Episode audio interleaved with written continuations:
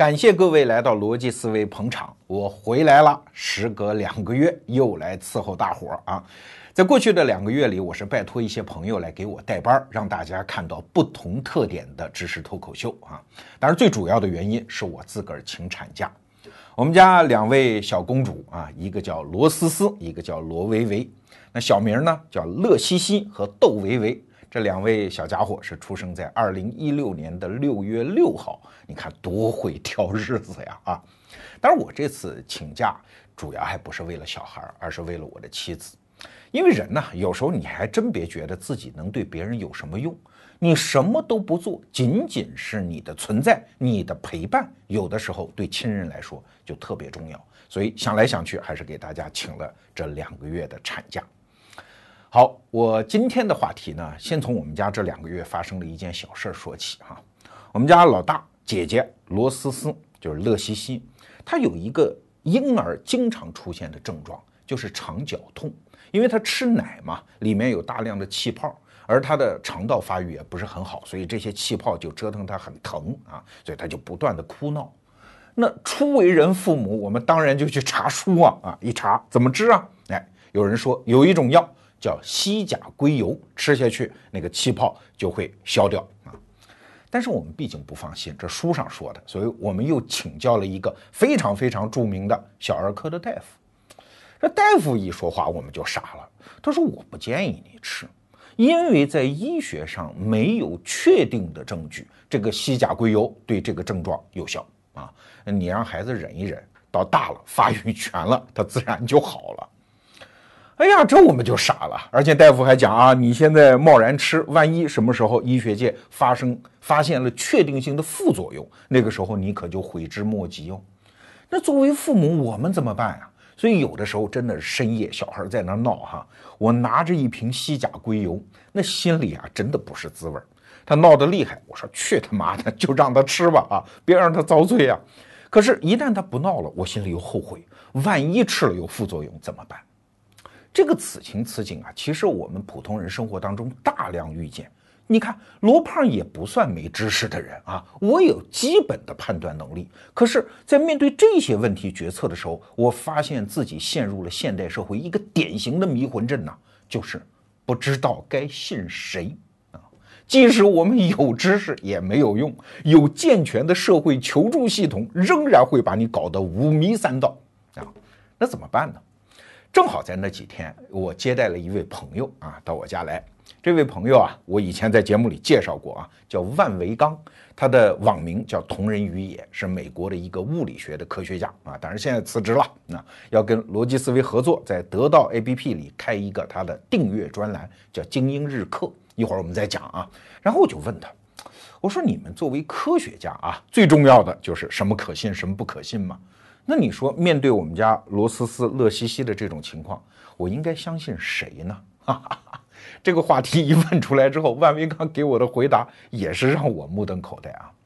他说：“作为科学家，我只能这么回答：第一可信的是权威科学家啊，当然最主要的是诺贝尔奖的得主和那些权威的核心杂志，比如说《Nature》就是《自然》杂志发表的权威论文。那第二条呢，就是相信主流科学家。”的主流意见。那第三条呢，在所有这些意见当中，相信那些最新的意见。但是话锋一转，他说了第四条，他说：“但凡是牵扯到医学啊，尤其是营养学，你最好就啥都别信啊，甭管什么媒体报道的消息啊，比如说英国某个团队最近发现某个东西或者药物对儿童的智力发育有好处，他说你就当个娱乐新闻看就好了。”哎呀，我说你这个是不是在颠覆你们科学界自己的尊严和权威啊？啊，他说啊，我还可以跟你说一句更狠的啊，如果牵扯到医学和营养学，不仅是报刊杂志上的你不要信，即使他是权威科学家，甚至是权威期刊发表的论文，你也最好忽略它。咱不说信还是不信啊，就是忽略它。哎呀，我说你这话说的有点过分吧？他说这话可不是我说的。是一个鼎鼎大名的人说的，这个人叫埃尼迪斯，他可不是什么无名之辈啊，是美国斯坦福大学预防医学研究中心的主任，在医学界那也是有字号的。二零零五年的时候，埃尼迪斯发表了两篇论文，对现代医学研究提出了系统的质疑。啊，当然说来也奇怪，从二零零五年到二零一零年，好像没有引起什么轩然大波，在医学界没人搭理他啊。虽然他的论文这两篇论文被反复引用，但是没有一个医学界的权威人士跳出来说：“哎，你这污蔑我们的医学研究。”没有，说明什么？说明这两篇论文当中描述的很多事实，在医学界那是大家心知肚明的嘛。啊，这是小圈子里的事情，但是。到了二零一零年的时候，主流媒体突然发现这两篇论文，然后就扑上去大肆报道。那都是响当当的媒体啊，什么《大西洋月刊》啊，用的那个标题很耸动啊，叫“谎言，无耻的谎言和医学研究”。哎，随后什么《时代周刊》《新闻周刊》都扑上去报道，用的也都是标题党的手法，什么你所知道的医学知识百分之九十都是错的，等等等等。那埃尼迪斯他到底干了什么呢？哎，他二零零五年发表了两篇论文，其实非常的严谨啊，是符合学术规范的那种，我们普通人看不懂的论文。简单来说啊，因为这个故事都是万维刚 告诉我的嘛啊。简单来说，他就是这么个意思。他把人类从一九九零年到二零零三年这十几年间发表在国际顶级的临床医学杂志上的论文，挑其中最好最好的，哎。组成这么一个小池子啊，一共多少篇呢？四十九篇啊。那什么叫最好最好呢？就是被医学界引用达一千次以上的啊，这就叫最好的论文。不多嘛，只有四十九篇。但是你仔细分析这四十九篇，发现其中有四十五篇宣称发现了某一种药物或者是疗法对某种病有用啊。医学杂志嘛，这是基本的责任嘛。但是他发现只有三十四篇被验证过。其他的，哎，你说大家就开始引用啊，没有人去验证，哎，那你对不对？我怎么知道嘞？好，我们再看被验证过的三十四篇，其中有七篇已经被后来的验证明确证明是错的，或者说你原来得出的那个方法的结果无法在实验室重复啊。那还有七篇呢，被证明是夸大的，这说明什么？就是。整个医学界忙了这么十几年，最顶级的、大家公认的医疗成果啊，四十九篇里面只有二十篇经历了时间的考验啊，有的要么就是没经过考验，要么就是被考验淘汰掉了。那埃尼迪斯说，最顶级的东西都这样，那普通的那些医学研究，那些车载斗量、叠床架屋的医学论文。可信性在哪儿呢？哎，于是他又换了个研究角度，就找了一个特定的医学领域，哪个领域我们也就不讲了啊。在这领域里面啊，找出近些年发表的主流的论文，论文是七十七篇，其中得出来的结论是四百三十二个啊。但是发现被验证、重复验证两次证明有效的，你猜有多少个？一个，啊，四百三十二分之一。那剩下来的呢？要么就没有被验证，要么只被验证了一次，就是没有被重复验证。所以爱尼迪斯就得出来的说：医学是科学吗？我们忙了半天，忙什么呢？对吧？所谓的医学结论到底可信不可信呢？我作为一个医学家，我觉得现在出大问题了。哎，爱尼迪斯都这么看，我们老百姓怎么办？比如说，在这一轮的，就是过去这十几年对现代医学研究方法质疑的过程当中，有很多我们觉得非常熟悉的结论已经被颠覆掉了。比如说，维生素 E 可以治疗冠心病啊，吃大蒜可以降低胆固醇，女性经常检查自己的乳房可以预防乳房癌啊。再比如说啊，呃，就是打流感疫苗可以防治流感，其实后来发现。都没有非常确实的把握证据可以得出样这样的结论，甚至压根儿就是错的啊！比如说维生素 E 可以治疗冠心病，可是我们老百姓没法分辨，为什么？不信你现在自己啊，甭管是百度啊，还是你有本事能打开谷歌中文版，你搜一下，你会发现第一页基本上大夫们、医院们、医学网站们都是在告诉你维生素 E 可以治疗冠心病啊！你让我们老百姓何去何从？这就让我有一些联想啊，因为我身边也有一些朋友，或者我读书当中也有一些来自医学界的人。打个比方，冯唐，著名的作家，大家知道啊，他原来是协和医院的科班出身，花了三年时间去在基因这个层面去研究一种病，叫卵巢癌。但是研究来研究去，冯唐觉得自己就是在一个迷宫里打转转，用了那么多方法，采集了那么多的数据，但是没有用。根本找不到突破的方向，眼睁睁看着一个一个的卵巢癌的患者生命就从自己眼前死去。所以冯唐有一篇很著名的文章，就是写给希波克拉底的信。他说：“我为什么不再当医生？”其中有一条啊，被舆论忽略的一条，就是医学到底有用还是没用啊？啊！而且他在这里面还引用了医学界小圈子里经常讲的一句话，说医学的作用是。偶尔治愈，常常缓解，总能安慰。啥意思啊？就是医学的知识大厦看起来非常的高大，但是它的实际作用其实就是安慰剂和缓解剂啊。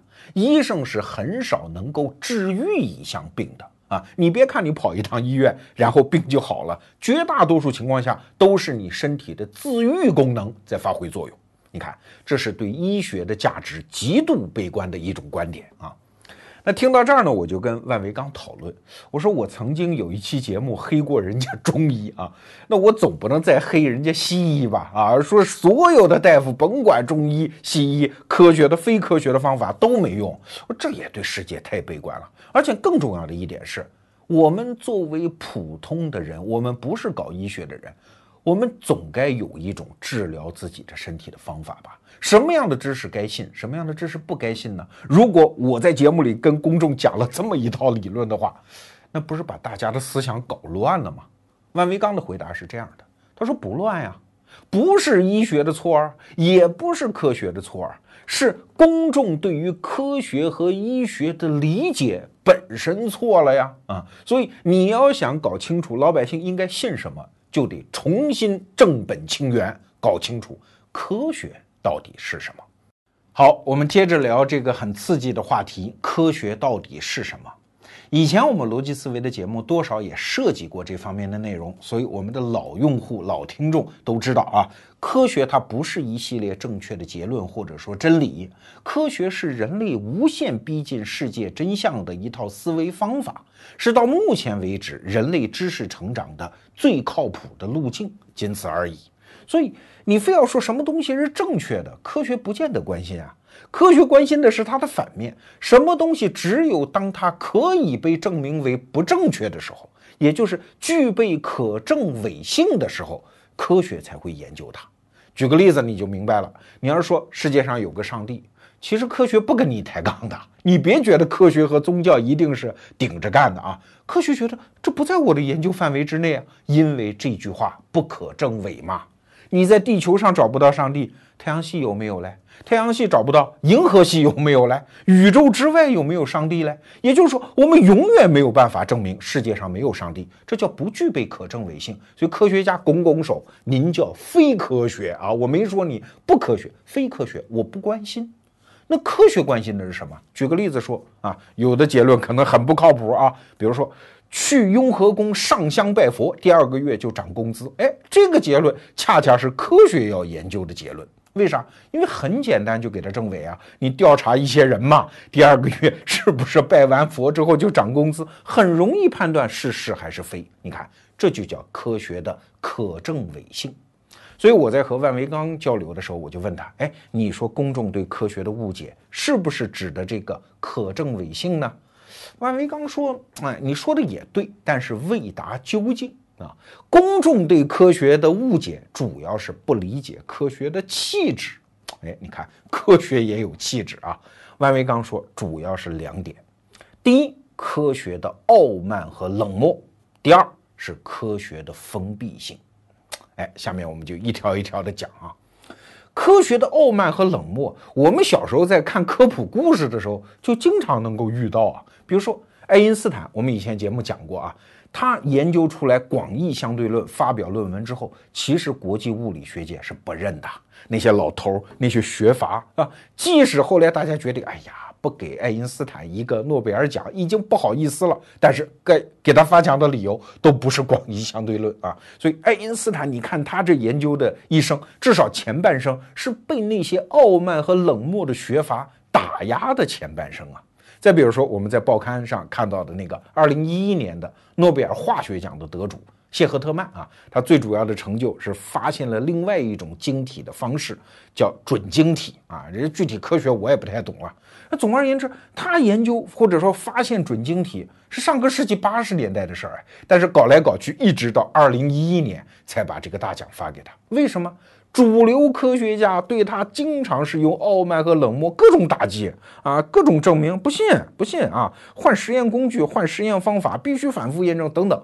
反正拖了几十年才承认，这让我想起来相声演员郭德纲老师在接受媒体采访的时候讲了一段话。他说啊：“主流相声界，我原来只是打算进去给他们当一条狗，哎，结果他们不要我，怕我咬他们，给我撵出来了。结果活活的把我逼成了一条龙。”哎，这话我们作为郭德纲老师的粉丝听着真是解气呀。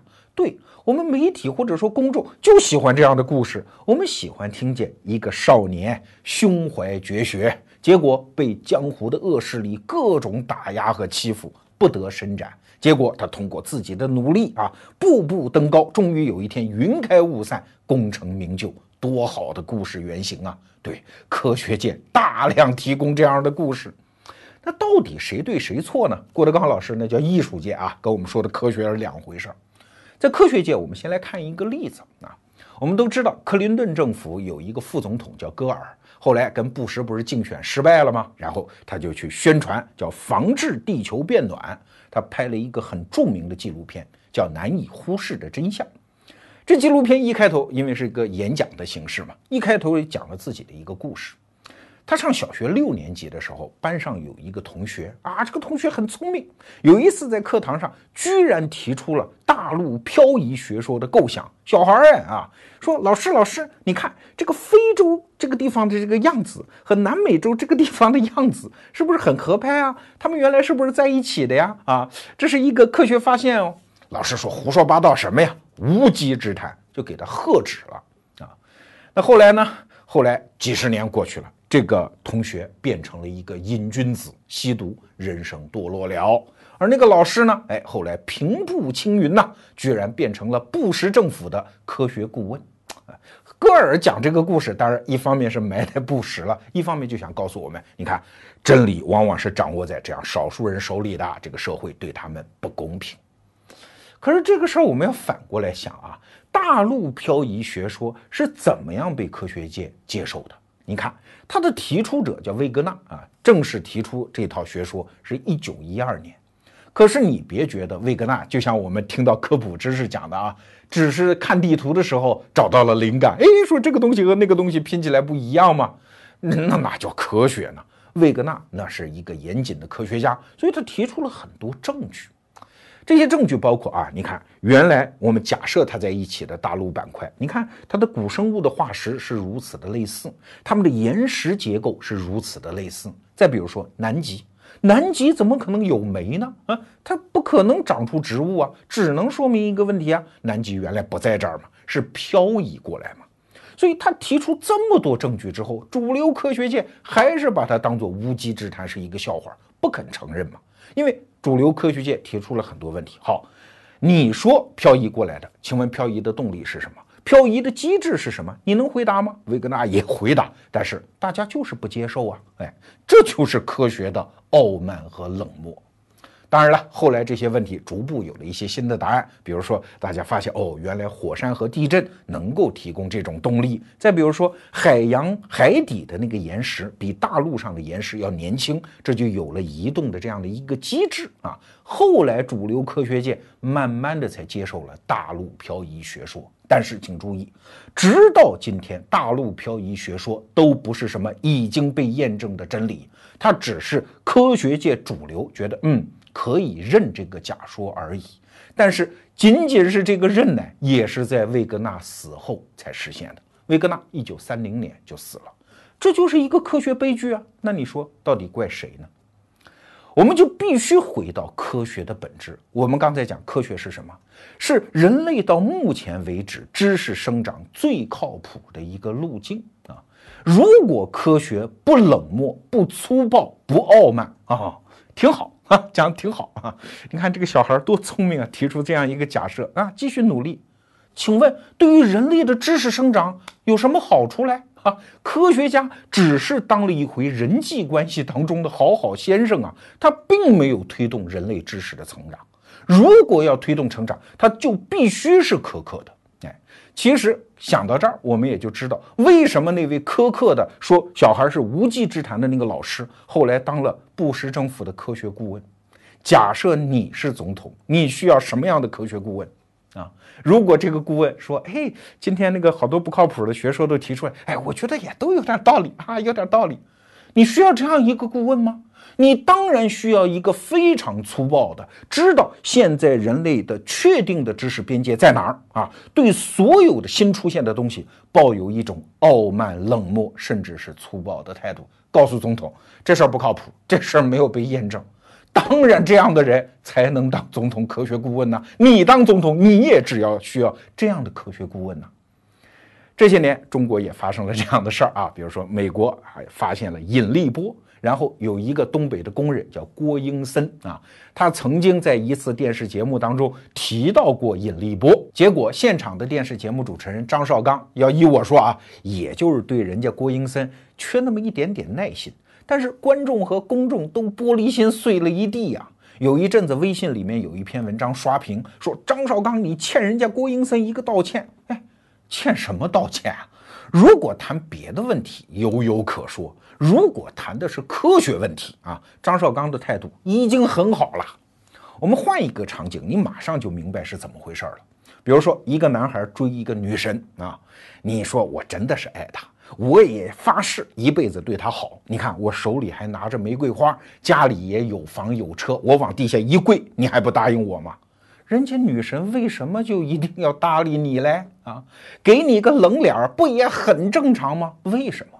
因为在进化史上，我们知道男人和女人在婚姻这件事情上，他付出的代价是极不对等的。女人结婚养育孩子，那付出的几乎是全部的体能和时间。而男人呢，只需要贡献一个精子，一个精子啊，在一次射精当中，我看过一个数字，说他所耗费的能量仅仅是放一个屁的五百万分之一。那你说，女性在这件事情上，她能不谨慎吗？你有房有车有态度有玫瑰花，能跪下算什么呀？必须是我判断，我这辈子交给你有足够的安全感，我才会给你好脸啊！所有的女性都懂这个道理吧？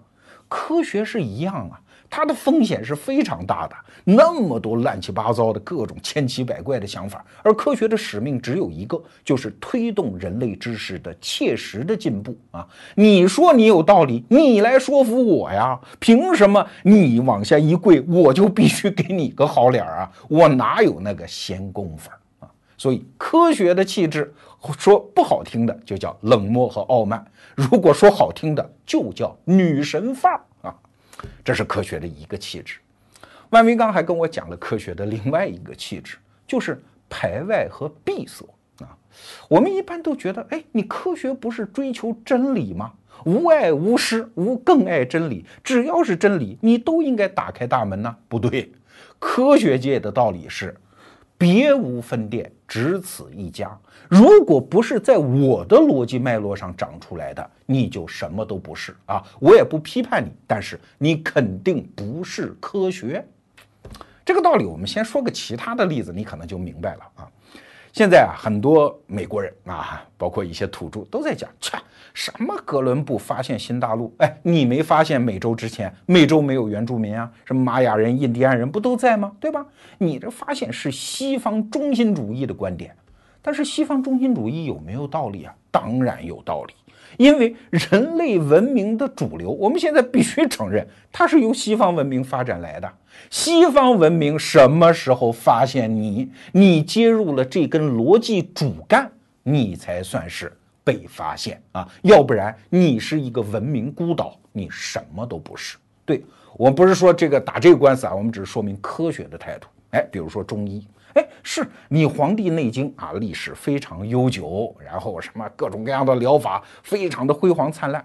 那是你，你不是科学啊！想进入科学怎么办？证明给我看呀，对吧？你讲的经脉、讲的气，可不可以用试验把它给呈现出来啊？你讲的你这个诊脉，可不可以电子化、机械化呀？你讲的阴阳可不可以用数学公式来表达呀？你所有的中药可不可以用大样本随机对照双盲实验来检验啊？如果可以检验，好，那你对接到我的主脉络上，我就承认你你是科学；否则，你跟我是两回事儿。你可以在文明、文化、博物馆所有地方存在，但是你不是科学啊！这就是科学的一个基本态度。我们微信公众号里面曾经发过吴军老师的一篇文章啊，他就讲过，科学就是这样。任何一个科学家，你如果发表一个试验成果，其实意味着什么？就是你向所有同行昭告，来，我说了一观点，请来攻击我，或者说善意的啊，请来验证我。所以，一个科学家他必须做很多事情，他不能说我发布了一个真理。而是要老老实实告诉所有人，我是在什么样的参数、什么样的试验条件下发现了这个结论啊？然后我要把这些写在论文里。如果太繁复写不下，那科学家就有义务来回答同行的质询，要把这些数字告诉大家，以便让他们去分头验证你的结论是不是对的。那有些科学发现是牵扯到商业机密的，那怎么办啊？如果你想获得科学界的认可，只有一个办法。向同行公布，哪怕你跟同行说：“哎，对不起，我这有商业秘密，能不能签个保密协议？你不要对外说了。”哎，这个允许，但是不公布，科学就不认你。这意味着什么？意味着很多科学家在这个时代，他是面临着名和利之间的痛苦选择的。你比如说啊，《智能时代》这本书的作者吴军老师在那篇文章里就讲了一个例子：美国有一个顶级的医学院，叫霍普金斯医学院。这里面有两个科学家，就发明了一种叫内切酶的技术。简单来说啊，就是一把分子级别水平上的剪刀，可以用于剪辑基因啊。那他发明出来之后，其实就面对两个选择：要么我申请专利。有人测算过啊，如果这两个人申请专利之后，他们可能就是今天的世界首富，因为全人类研究什么基因呐、生物工程啊，都需要这个技术啊，卖给你就是了，马上就富可敌国。可是这两个人没这么办，而是把研究结果给公布了。为啥要得诺贝尔奖嘛？如果你申请专利，把这个技术保密，那没准世界上还有其他的科学家在其他的实验室里。就也发现了这个东西啊，人家率先公布，那诺贝尔奖可就认人家。所以这两个科学家说，算了，钱不挣了啊，我要当诺贝尔奖获得者。你看，这就是在名和利之间必须要做选择，而背后的机理是什么？科学是一个非常闭塞和排外的系统，你要不对接到我认可的这个支脉上，你什么都不是。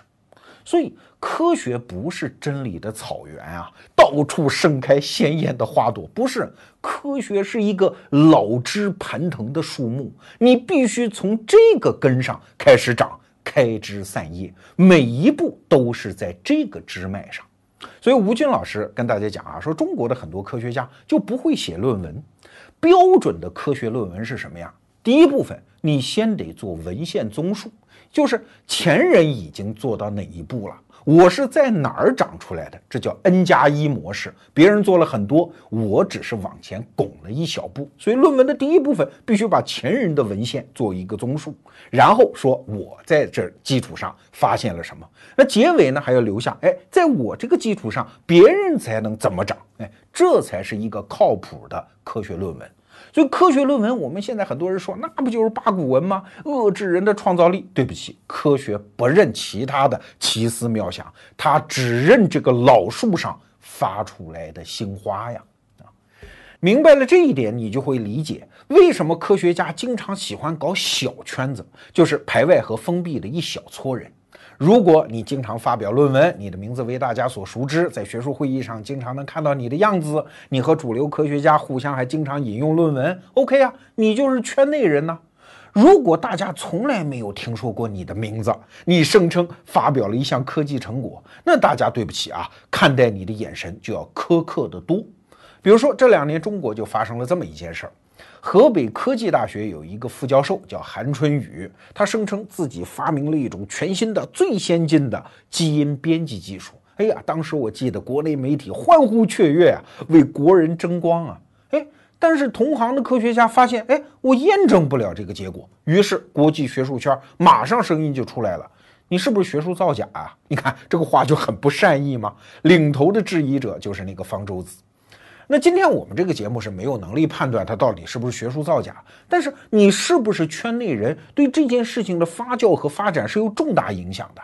我们可以假想一下啊，同样是这个领域，也同样是华人科学家，还有一位叫张峰。张峰在这个领域的贡献，其中一个啊，被评为是二零一三年人类科技进步之首啊，是《自然》杂志评定的，那自然是圈内人。如果同样的成果是张峰教授发布的呢？哎，即使最后被证明也是错的，但是大家验证时候那个重视以及指责起来的那个态度会完全不一样。这就是圈内人和圈外人的区别啊！当然，你听到这儿可能会说：“哎呀，科学家这个群体好不阳光啊，像一堆耗子一样躲在社会的角落里啊，搞什么搞嘛？啊，这个太不阳光了。”对不起，科学家不接受这个指责。为什么？因为科学没有你们想象那么伟大，他们只有一项核心使命。我们前面讲，就是小心翼翼地护持一个火种，确保人类知识扎扎实实的进步。万维刚还跟我讲啊，说如果倒退个二三百年，有人啊孤立的做出什么科技发明，那还是有可能的。但是科学发展到今天，这个树已经长到今天的样子了。如果有一个人声称在物理学界有一项新发明，而大家从来没有听说过他，你放心，这人一定不靠谱啊！基本上这就可以做出百分之百的判断。好了，刚才我们讲的是科学的两个气质。第一个叫傲慢和冷漠，第二个叫封闭和排外。那有没有问题呢？没有问题啊，科学从来是这样运行的。那为什么现在觉得有问题的呢？是现在的舆论环境不一样了，传播和信息环境不一样了。大家想啊，我们前面提到的那位埃尼迪斯，就是美国斯坦福大学预防医学研究中心的主任，他指责现在科学研究绝大多数结论不靠谱。这个事实是对的，这就是科学的常态啊！科学从来就是这样啊，绝大多数研究结论不靠谱啊。这株树上到处在发芽，但是只有极少数的芽最后能开花能结果，剩下的因为不被验证或者验证错误就死掉。科学从来都是这样啊。牛顿一生发表的所有成果都是对的，爱因斯坦说的每句话都是正确的。科学从来不保证这个，对吧？所以错误是绝大多数的，这是科学的常态，好不好？那责任在谁呢？当然就是现在的媒体了。任何一个科学家实验室发表一个成果，媒体不管呐，他觉得科学就是正确啊，于是敲锣打鼓、捷报频传，向老百姓宣传。你看，科学家又发明什么了？哎，借助民间的商业力量，尤其在医学上，大家都知道中国有个莆田系，对不对？任何一项。成果发布出来，他们马上听风就是雨，马上把它转化为商业利润啊，向老百姓收钱去了。而科学把它证伪之后，其实整个社会我们都没有一个机制来纠错。就像我们前面讲的，维生素 E 是不是治疗冠心病嘞？在医学界早就已经证伪了，但是你现在去搜，到处还是这个说法啊，而且很多正规的医疗网站也是这个说法。所以，科学原来是一个非常安静的、闭塞的，你也可以称之为傲慢的、不讲人情的一个安静的小乐园。现在是媒体打扰了科学的安静，而不是科学本身出了问题啊！当然了，理解这一点对我们老百姓有什么用呢？我们现在面对的现实处境就是，很多问题我们不知道该听谁的了，那我们该怎么办呢？刚才我们给大家描述了一个态势，科学这个东西啊，它原来仅仅是人类精神世界的一个部分。这里面的科学家按照自己的规矩去推动人类知识的进步，这本来毫无问题吧？这是一个宁静的花园。但是对不起啊，互联网时代来了，媒体的声音越发嘈杂，哎，这份宁静就必然被打破。当然了，科学受影响的层级也不太一样。比如说，最底层的数学，那是一个完全靠逻辑推导构成的世界，所以完全不受影响。再往上，物理呀、化学呀、电子工程，因为它研究的是客观世界，虽然复杂度提高，也有像郭英森这样的名科啊，受到很多人的点赞。但是科学嘛，高冷范儿、女神范儿嘛，所以不搭理他，也就不搭理他了。但是如果科学研究的对象的复杂性进一步提高呢？比如说研究人体的医学，哎，人体这玩意儿可是宇宙间最复杂的一个存在啊。哎它受到质疑的可能性就变得越发的严重啊。那如果更复杂，比如说人类的心理活动、心理学，研究人类的社会行为的经济学、社会学、政治学这些东西，科学能不能运用进去，现在都已经存疑了。那最关键的当然还是在医学和心理学这样的领域，因为科学觉得这是我的领地呀，但是媒体觉得，哎，我凭什么就不能插几嘴啊？我也懂一些，好不好啊？哎。最典型的就是现在关于转基因食品到底能不能吃的争论啊，转基因和中医，这号称是中国朋友圈里两大撕逼话题呀，对吧？那为什么会出现这个现象呢？就是我们老百姓该信谁呀？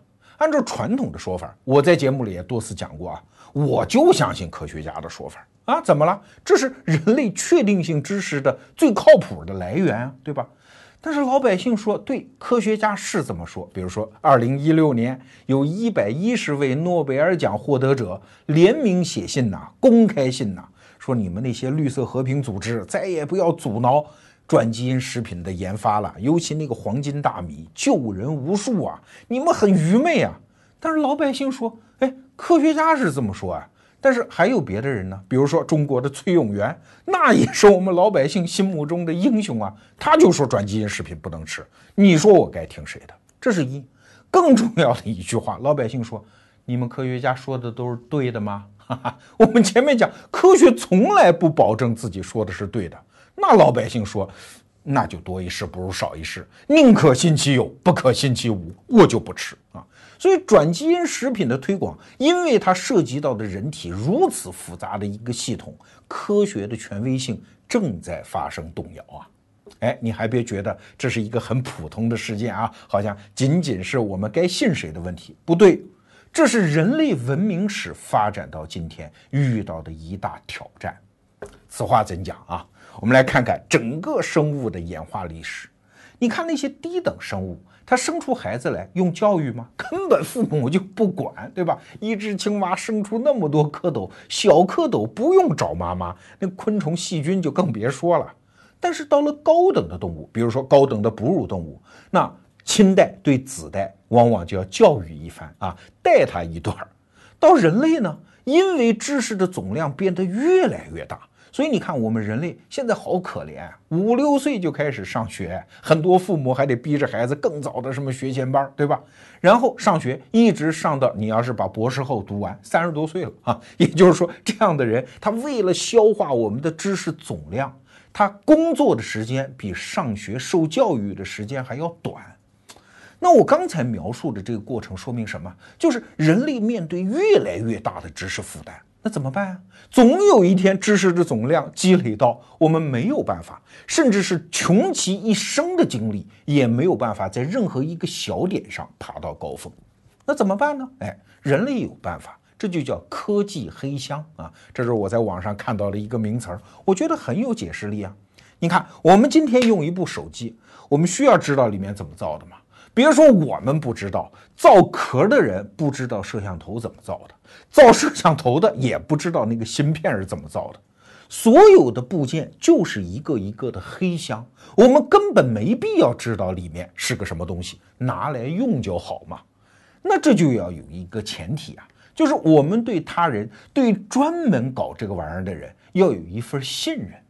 这其实是现代社会的一个基本逻辑啊！我经常讲嘛，我们上飞机，我们只需要信任航空公司就可以了，买一张飞机票登机，我们不必再去验证，哎，这个驾驶员到底有没有飞行执照啊？我们必须相信航空公司已经把这一点搞定了啊！所以整个现代社会就是到处是黑箱，它的前提就是我们必须信任专业人员。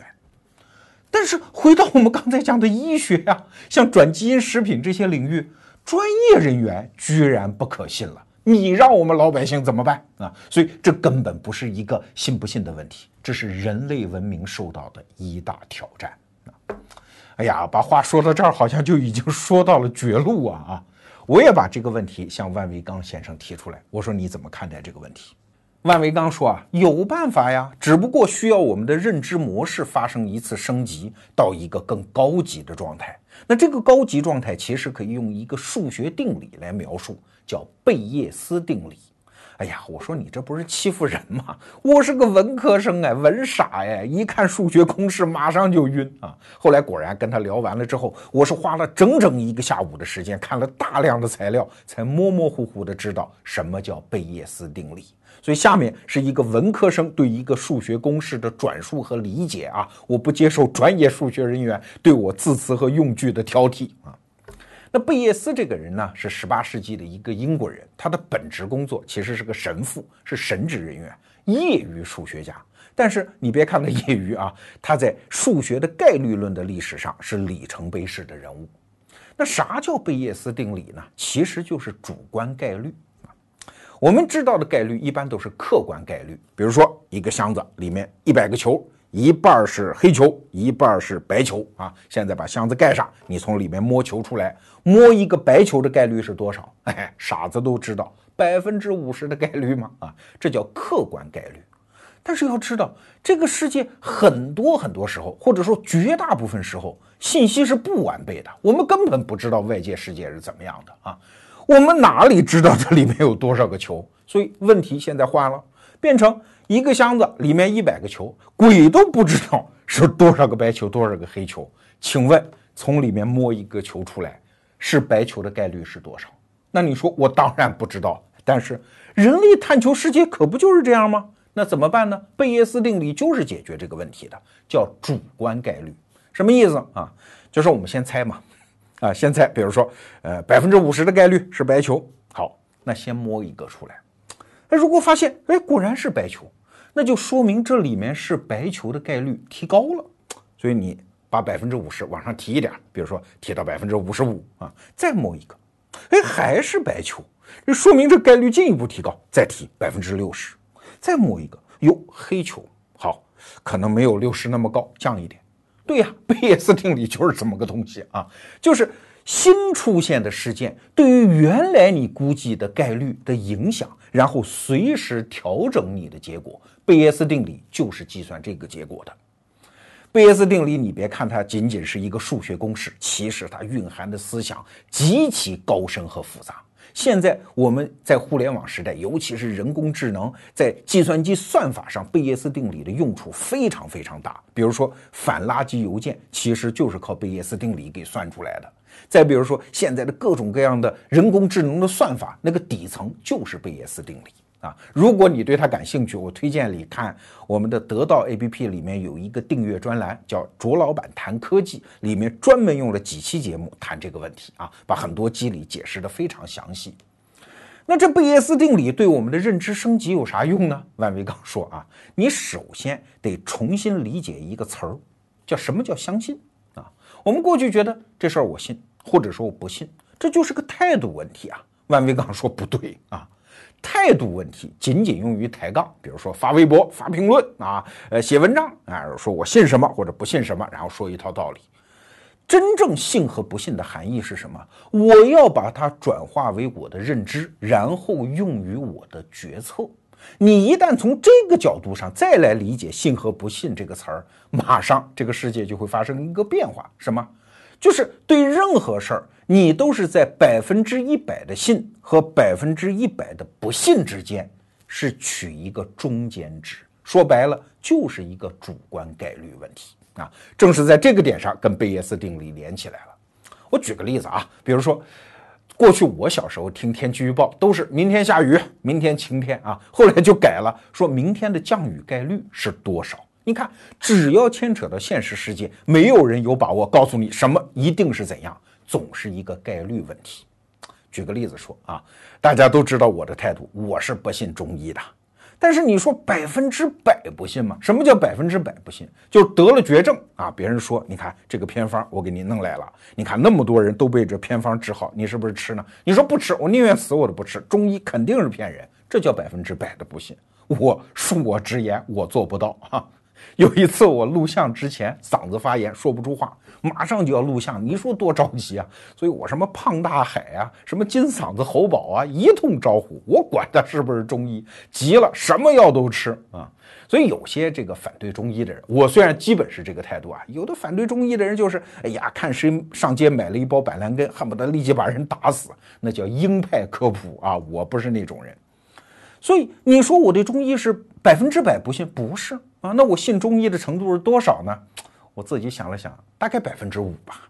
啊，如果遇到很极端的情况，比如说性命堪忧的时候，我也许会吃中药啊，对吧？好，所以你看，人类在现实的决策当中，它不是非黑即白的，那怎么办啊？我们怎么面对这个世界？再举一个例子，前面我们讲。到雍和宫上香拜佛啊，然后就能走大运，这个几率到底是多少？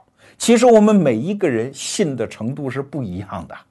有的人呢，可能信个百分之十五啊，那他的行为方式是什么？就是如果我正好路过雍和宫，而且现在正好有空啊，那进去拜个佛吧，没准走个好运来。哎，百分之十五的人就是这个行为模式。可是你说我信拜佛走好运啊，这个信已经达到了百分之八十五啊。那即使我在海南岛住，为了行好运，我也应该买一张飞机票飞到北京来进雍和宫拜佛，对吧？所以你看，我们绝大部分人在信和不信之间，其实是找一个概率的主观数值，对吧？好，那怎么利用贝叶斯定理？就很简单了。每一个新事实出现之后，我就调整一下我对这个事情的看法。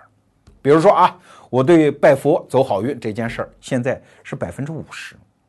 那如果我身边有人拜佛，果然第二天涨工资了，哎，我就把它调整一下嘛，调到百分之五十一啊。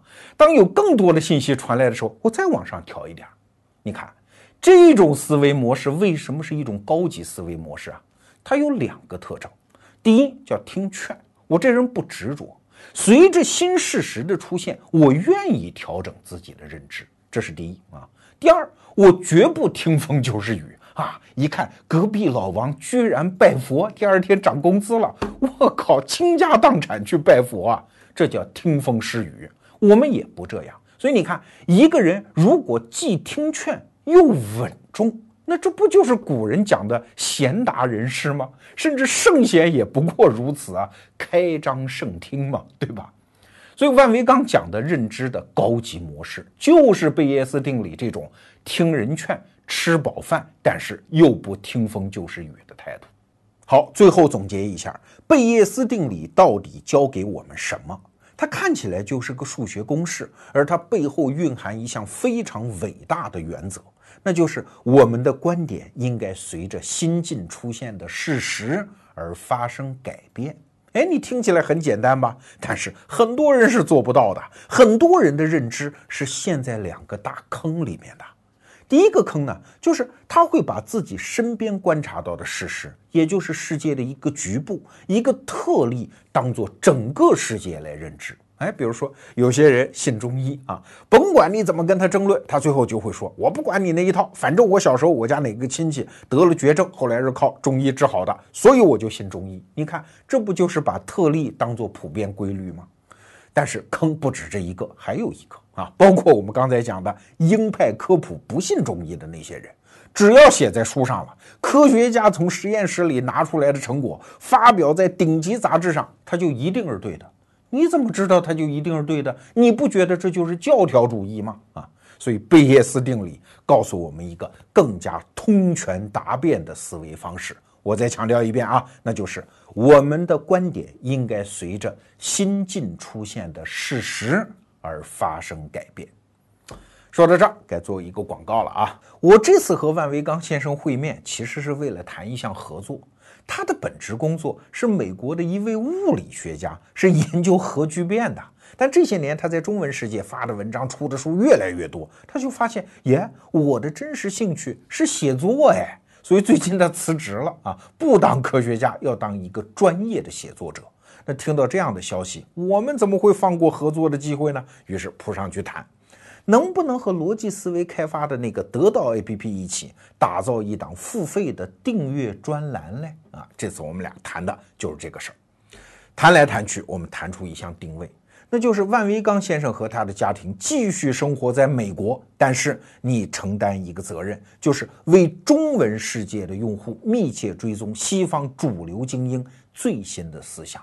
什么思想？啊就是但凡对我们普通人认知升级、思维升级，能够更好的适应现代生活的思想，你都要追踪。我们不管这个思想是来自于科技界、哲学界、社会学界、经济学界，不管，也不管它的载体是一本书、一篇论文，还是一次名人演讲。但凡看到这样的思想火花对中文世界的人有用，你就要分享过来。但是请注意，它不是翻译，而是转述。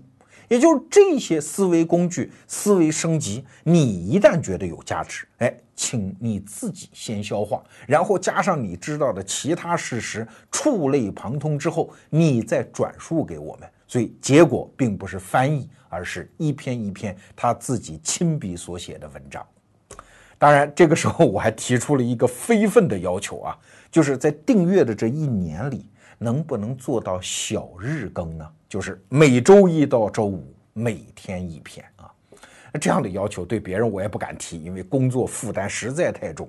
但是万维刚这个人不仅文章写得好，他是我见过阅读速度、记笔记的速度以及写作速度最惊人的一个人啊，所以我就把这个要求提了，他也答应了。这样的一个专栏，全年订阅一百九十九啊，也就是说每天花大概五毛多钱吧。就包养这么一个人，在美国帮你追踪这样的思想，然后以你最容易接受的方式分享给你。那这个栏目的题目我们俩商定，叫“精英日课”。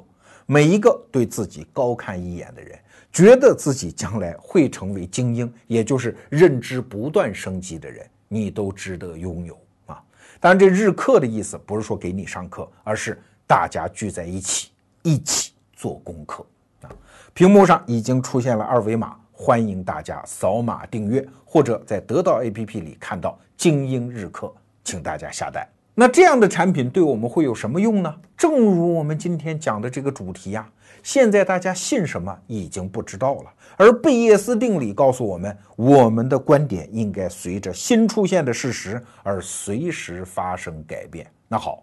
既然如此，我们就只好学习更多的思维方式，学得更多的套路，把自己的思维系统变得越来越复杂啊！